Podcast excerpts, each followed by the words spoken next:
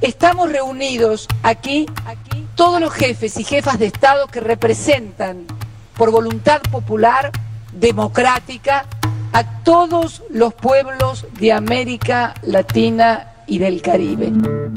Cada uno de nosotros trajo una pala, una pala de enterrador, porque aquí en Mar del Plata está la tumba América do Sul precisa compreender que nós temos que criar um bloco um bloco que pense politicamente, um bloco que pense económicamente, un bloco que pense socialmente. Lejos quedó la postal de esa época, la de las viejas referencias a una América Latina unida. El imperio va a seguir agrediéndonos, como lo está haciendo con Venezuela, con Bolivia y con algunos países. Pero nuevamente quiero decirles que es tan importante a veces la unidad para garantizar la soberanía, para garantizar nuestra independencia, para garantizar la dignidad en base a nuestra identidad. En América Latina vivimos una doble crisis, la del regionalismo latinoamericano y la del multilateralismo interamericano. Lo que no debe ser y no puede ser es un lastre. Nosotros no estamos dispuestos a que sea un corset en el cual nuestro país no se pueda mover. Que exigen repensar qué tipo de integración queremos y cómo hacemos para hacerla sostenible. No existe una forma universal para integrarse y cooperar. Tenemos que trabajar sobre las cuestiones concretas de nuestra integración. La Alianza del Pacífico va a iniciar una nueva etapa, porque a pesar de todos sus éxitos, el mundo ha cambiado mucho en estos últimos siete años y la alianza también tiene que cambiar. Eso incluye analizar los espacios multilaterales latinoamericanos como la CELAC y los interamericanos como la OEA. Para nosotros, la OEA ha jugado un rol absolutamente nefasto en el golpe de Estado del 2019. En ese espíritu, no debe descartarse la sustitución de la OEA por un organismo verdaderamente autónomo, no la callo, no la callo de nadie. ¿Estamos ante un proceso de vaciamiento latinoamericano? No es un buen momento para América Latina. Hacía mucho que la región estaba en una situación tan crítica y alicaída. ¿Cómo puede la región salir de este estancamiento? Ante la precaria situación que nos encontramos y, la, inoperancia de estos mecanismos formales e informales, siento realismo y audacia eh, y ponernos a trabajar en áreas concretas y viables. En este episodio nos preguntamos, ¿qué pasa en América Latina? América Latina. Para analizar este tema, hablamos con la investigadora mexicana Guadalupe González y desde Chile con el doctor en Relaciones Internacionales Andrés Villar. Mi nombre es Ayelen Oliva y esto es ¿Qué pasa? El podcast de la revista Nueva Sociedad.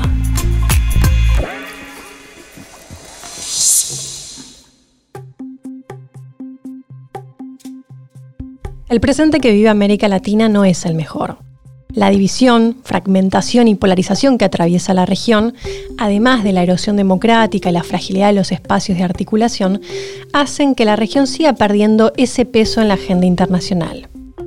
Para analizar este tema hablamos con Guadalupe González. Ella es investigadora en el Centro de Estudios Internacionales del Colegio de México y es autora de varios libros sobre las relaciones entre Estados Unidos y América Latina. Guadalupe, ¿cómo ves América Latina hoy?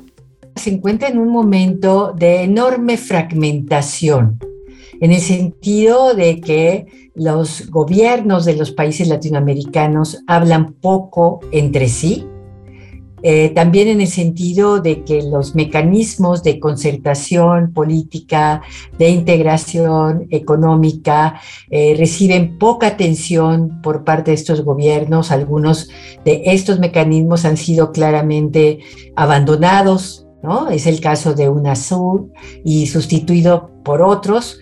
Entonces, eh, hay una enorme fragmentación, hay una visión polarizada de eh, los conflictos en la región, particularmente la crisis política en Venezuela ha sido el factor más divisivo entre los países latinoamericanos. Y por último, pues América Latina está gravitando menos en el mundo ¿sí? Hay una caída económica, una caída de su peso en el comercio eh, internacional y también, digamos, eh, en los votos en las Naciones Unidas. Entonces, no es un buen momento para América Latina. Hacía mucho que la región estaba en una situación tan crítica y alicaída, ¿no? Vos escribiste junto a otros autores un artículo en la revista donde definen a este momento como un tiempo de vaciamiento latinoamericano. ¿De qué se trata eso? Nos estamos refiriendo sobre, todo al hecho de que hay una incapacidad deliberada de llegar a acciones colectivas, ¿sí? Y decimos que es deliberada porque en otros momentos eh, las divisiones han venido sobre todo impuestas por factores externos, ¿no? O bien la presión de Estados Unidos, ¿no? La presión en su momento durante la Guerra Fría ¿no? sobre ciertos sectores por parte de la Unión Soviética, ¿no? o digamos, la presencia de eh, Europa en esta región. En este momento, la diferencia es que son los propios liderazgos políticos latinoamericanos los que deliberadamente deciden no sentarse a la mesa a concertar. ¿sí? Y en ese sentido, hay muchas eh, instancias ¿no? que, eh, existen formalmente, pero en la práctica o se encuentran paralizadas y divididas, como en el caso de la OEA, en donde no es posible o no ha sido posible llegar a acuerdos ¿no? al respecto, o como señalaba yo, pues están simplemente siendo abandonadas, son cascarones, ¿no? O a lo mejor a veces no son más que escenarios, ¿no? Como en el caso de la, de la CELAC. ¿Identificas un actor que haya profundizado ese camino? Me parece que quizá el mayor vacío lo ha generado también la, pues, la decisión explícita del gobierno de Bolsonaro de Brasil de darle la espalda a estos organismos, de buscar un acercamiento y un trato especial con Estados Unidos e incluso, digamos, de en su momento eh, no solamente modificar lo que sería el núcleo de su relación eh, regional, que es eh, el Mercosur, sino incluso, pues, en el caso de, de, la CELAC, decidió, ha decidido claramente no formar parte o no participar, no se ha salido, pero no participa por considerar que la CELAC es ineficaz y que tiene un sesgo en favor de gobiernos no democráticos. Entonces, es un vacío de, agenda, es un vacío eh, de contenidos sustantivos, es un vacío también de liderazgos. ¿Y México qué lugar ocupa? México siempre mira hacia los dos lados, hacia el norte y hacia el sur. Y cuando mira hacia América Latina, siempre mira de reojo a los Estados Unidos. ¿Por qué razón? Y esto me parece importantísimo de entender para, eh, digamos, de transmitirle a un público sudamericano. ¿eh? Y es que eh, México es el norte de América Latina y es el sur de América del Norte. La relación con Estados Unidos es, no es una opción, es una realidad, es nuestro principal socio comercial, pero más importante aún, un poco más del 10% de la población nacida en México vive en Estados Unidos. Entonces hay una densidad de redes, de red social que une a México con Estados Unidos por la vía económica nuestra economía está, digamos, indisolublemente asociada con eh, Estados Unidos, nuestro bolsillo está ahí, pero también están nuestros familiares, nuestra diáspora. ¿sí? Y América Latina para México es el factor necesario de contrapeso de la relación con Estados Unidos. Y es que si México no está en la región, no tiene peso propio. Creo que eso es bien importante de entender. Cuando pensamos en esos momentos de mayor integración, siempre parece haber estado asociado la llamada ola rosa en América Latina o lo que fue conocido como los gobiernos de izquierda en América Latina, o incluso después con el regreso de los gobiernos conservadores. ¿Crees que es posible concretar procesos de integración ante la ausencia de tendencias políticas regionales? En la marea rosa fue un proceso integracionista que se vinculó directamente con el proyecto eh, de, cambio de las izquierdas, eso por un lado. Es decir, tuvo un toque, un tinte político muy claro, una identidad política ideológica muy clara. Pero el problema adicional fue el hecho de que estos procesos estuvieron eh, altamente personalizados en las diplomacias presidenciales, ¿no? De, sobre todo de Lula, ¿no? De Correa, de Chávez, ¿no? De Evo Morales. Y en el momento en el que viene un cambio de coalición interna, que se va al otro lado del espectro político, aquellos que eran los líderes, ¿sí? Son los primeros que llaman a denunciar ese modelo de integración. Y es lo que hace que implosione. Y, entonces, en realidad, el problema no es la pluralidad, sino la politización y la em, polarización de las visiones eh, regionales. ¿Pensás que hay alguna manera de superar esto? Me parece a mí que una manera de avanzar sería precisamente trabajar en despolitizar la agenda de la integración. De alguna manera fue lo que México intentó, el México de Andrés Manuel López Obrador desde el 2019, cuando sugiere tomar la Secretaría por Tempore de la CELAC, que estaba prácticamente, digamos, eh, eh, paralizada, ¿no? Revitalizarla, sacando de, de la agenda de la CELAC los temas políticos de democracia y derechos humanos. ¿Cuál es el lugar que ocupa América Latina para Estados Unidos? Para la administración Biden, América, no hay una visión de conjunto hacia América Latina, existe sobre todo porque es un tema del cual depende la viabilidad política de, de su gobierno, es el tema de la migración. Es el único tema realmente importante, ¿no? Un poquito el tema de, eh, de drogas, ¿sí? Y obviamente también, pero es un tema más de futuro, ¿sí? Es el asunto de la competencia eh, frente a China y en donde hasta ahora, por la, por la propia dificultad de definir una política hacia América Latina, ¿sí? Eh, pues estamos ayunos de iniciativas al respecto. No hay ninguna iniciativa estadounidense importante hacia América Latina fuera de lo que se ha negociado con México para Centroamérica y la entrega de algunas eh, vacunas, ¿no? pero también como un asunto ad hoc. ¿Y qué hacemos con la OEA? La OEA no es todo el sistema interamericano. Entonces, una de las primeras cosas que habría que hacer es, enfatizar esta distinción. Una cosa es la OEA, el Consejo Permanente, el Secretario General, ¿no? Y otra cosa es el sistema interamericano, en donde habría que apuntalar, a mí me parece importantísimo, apuntalar a todo el sistema de derechos humanos que está bajo presión por todos lados. Mi primera respuesta sería, separemos a la OEA del conjunto del, sistema eh, interamericano y por otro lado, habría que revitalizar también a la, eh, a la Organización Panamericana de la Salud. Allí hay un, un ¿cómo se llama? Allí hay protocolos, hay conocimiento eh, acumulado. ¿Sí? Entonces, esa sería, digamos, mi primera respuesta. Separemos las cosas y segmentemos los temas. ¿Y con el secretario general de la OEA, con Luis Almagro? La OEA no va a avanzar mientras siga este secretario general, porque el secretario general ya perdió capacidad de interlocución frente a la mitad ¿no? de los países latinoamericanos. Y aquí es en donde habría que tener un diálogo constructivo con Estados Unidos, ¿sí?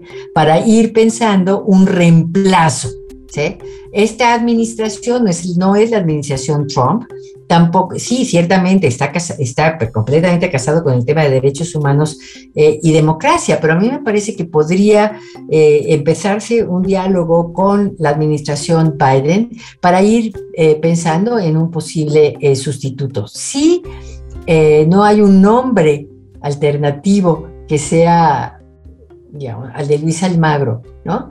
Eh, y que se ha consensuado con Estados Unidos, la OEA va a seguir así. Guadalupe, la última. ¿Cómo crees que deberíamos responder como región a la situación política que vive Venezuela y Nicaragua? Yo diría que con Venezuela lo más importante sería, por un lado, negociar un intercambio entre levantamiento de sanciones a cambio de una apertura gradual del espacio electoral con ciertas garantías internacionales. En el caso de, Nicaragua me parece que aquello sí es absolutamente insostenible, ¿no? O sea, ahí me parece que ya habría que pasar necesariamente, ¿no? Pues ahora sí que a un, aislamiento, completo eh, del régimen, que además, digamos, a diferencia de Venezuela, no tiene viabilidad y sustento eh, económico en el mediano y largo plazo, ¿no? Y ahí quizá, eh, digamos, un, aislamiento mayor y buscar, pues, el acompañamiento probablemente de Naciones Unidas, ¿no? Ir, ir arriba para no repolitizar a nivel eh, regional, sino más bien plantear el tema en Naciones Unidas y en conjunto con la Unión Europea.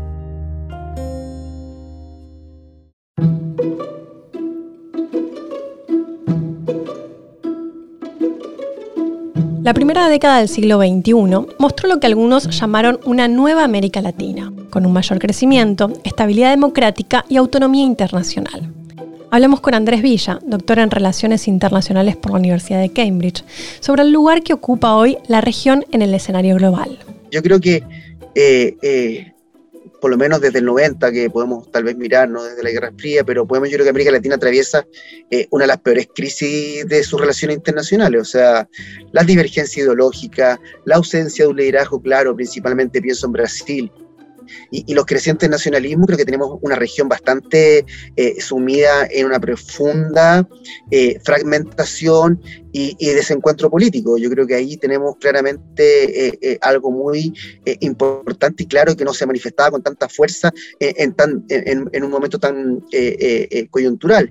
Y yo creo que si, y si a ello se suma eh, eh, una constante, que es como si esta cierta inoperatividad de las instituciones regionales y hemisféricas, pienso lo vea, eh, para dar respuesta a, temas importantes como la defensa de la democracia o los derechos humanos, la crisis se hace cada, cada vez más evidente. Entonces, este vaciamiento que tú planteas de la región, eh, eh, eh, creo que también ha redundado lo que ha llamado tanto Malamud como otros autores la idea de que tenemos una región que significativamente su peso relativo en el mundo es cada vez menor. y eso a costa de nuestro propio interés. Entonces, en términos concretos, América Latina es cada vez, hoy, hoy, hoy en día, es muy relevante en la política internacional. Andrés, ¿cómo crees que se puede salir de este estancamiento? Más allá de crear o no nuevo espacio o modificar lo existente, que tal vez es necesario, también tenemos que abrirnos a la posibilidad de generar coaliciones ad hoc coaliciones ad hoc para enfrentar temáticas que nos plantean desafíos. Y estoy pensando narcotráfico. ¿Por qué no Chile, eh, Perú y Bolivia, por decir pueden generar y otros países eh, enfrentar en sus fronteras un tema que es candente, que es el tema del narcotráfico, más allá de los gobiernos de turno, porque hay una necesidad eh, urgente, eh, o temas, entre comillas, nuevos como la crisis climática. ¿Qué va a hacer la región para enfrentar el tema de la, de la crisis climática con otros países? Y estoy pensando, por ejemplo, en la Antártica. ¿Podemos concertar posiciones países del cono sur frente eh, eh, al tema de la, Antártica y, el rol y la que están haciendo las grandes potencias jugando ahí. Bueno, yo creo que hay temáticas donde podemos encontrar una convergencia de intereses eh, que nos lleven a replantear la forma de integración y la forma de concertarse políticamente.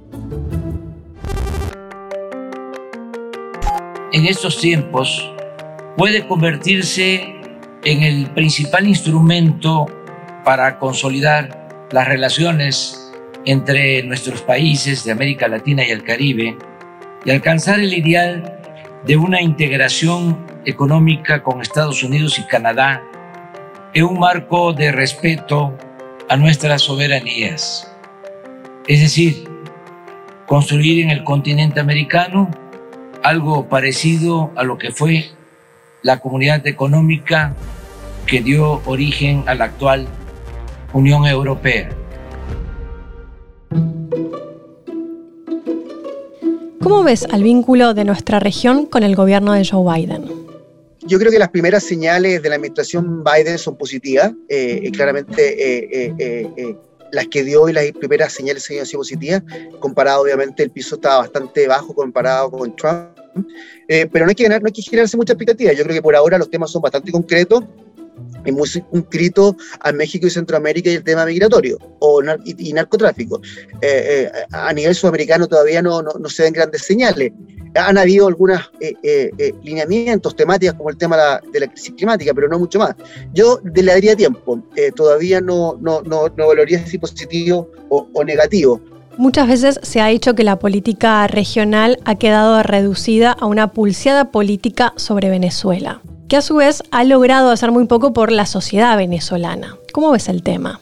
Los estados hemos sido incapaces de, eh, tener una visión conjunta, clara, de cómo enfrentar la crisis venezolana, tanto a nivel de los mecanismos formales, ya sea la OEA, eh, eh, la UNASUR en su momento, eso no logró, o las coaliciones ad hoc que se presentaron en su momento, como fue el Grupo de Lima. Yo creo que eh, principalmente aquí es un conjunto de factores. Yo creo que la legislación, problemas internos, la falta de liderazgo regional, eh, genera un cuadro que ilustra la incapacidad de nuestra región para generar mecanismos de concentración política que allanen una solución eh, y una transición pacífica, principalmente para el tema eh, para el tema venezolano. Y yo creo que este vacío de poder y este vacío de poder y esta, y, esta fragmentación de alguna manera eh, no, no ha sido extraño entonces que otros actores internacionales como la Unión Europea este vacío de poder o este vacío de liderazgo más bien para buscar una solución. Entonces, nuevamente América Latina, y yo creo que ahí también un déficit de los gobiernos progresistas de estos últimos 10 años, eh, no han sido capaces de enfrentar em, eh, la situación actual eh, y, y, principalmente lo que tiene que ver con Venezuela, como dices tú, Venezuela y Nicaragua ahora. Entonces, estas crisis regionales y estas crisis de estas instituciones eh, que fueron creadas para promover intereses regionales y soluciones pacíficas han sido abandonadas y dejan entonces en definitiva a estos países que están en esta crisis sin un foro eh, para dialogar, para coordinar acciones frente a urgencias como las que se están viendo ahora eh, en el caso de Venezuela y en particular Nicaragua. Entonces, no hay una plataforma de diálogo político viable y confiable para las partes y eso de alguna manera es responsabilidad de la región. Para cerrar, le preguntamos a los entrevistados qué cambios les gustarían ver en América Latina en los próximos años. Me encantaría ver una América Latina con una sociedad civil muy pujante, ¿sí? Eh, ojalá que los movimientos sociales que estamos viendo se transformen en organizaciones eh, sociales eh, que se profesionalicen. Me parecería importantísimo, porque de esta manera eh, presionarían a partidos políticos y a las élites, ¿no? Hacia las agendas que realmente le importan a la gente. Y los cambios de gobierno no necesariamente llevarían a este movimiento pendular, porque las organizaciones sociales se encargarían de sostener una agenda, digamos, la agenda que le importa a la gente. Eso es lo que a mí me gustaría, ¿no? ver en el futuro. También me gustaría ver gobiernos eh, progresistas eh, con solvencia técnica. Ah, cómo nos hace falta esto, caray. Yo creo que llegó la hora eh, de pasar del desencuentro y la fragmentación al reencuentro y la reconstrucción de América Latina. Y, esto pasa, yo creo, por, por, eh, eh, por, enfrentar la realidad eh, y generar los incentivos para que los estados impulsen iniciativas regionales, ya sea a través de los mecanismos existentes o ad hoc, como, como te planteé anteriormente, para buscar un reencuentro y la cooperación mutua latinoamericana post pandemia. yo creo que esa es nuestra, nuestra prioridad inmediata. Para profundizar en este tema, pueden visitar el sitio de la revista nuso.org, donde van a encontrar debajo de este podcast algunos artículos que desarrollan el tema. Este episodio contó en la edición de contenidos con Pablo Stefanoni y Mariano Schuster. En la edición de sonidos estuvo Nacho Arteche para Posta. Mi nombre es Ayelen Oliva y estuve a cargo de las entrevistas, redacción de guion y contenidos. Si quieren dejarnos sus comentarios, pueden hacerlo al correo que pasa nuso.org. Y les cuento que con este episodio terminamos la segunda temporada de este podcast. Gracias por acompañarnos en estos 12 capítulos. Recuerden que pueden escuchar todos los episodios en Spotify, Apple Podcast y todas las aplicaciones de podcast, además del sitio de la revista. Hasta pronto.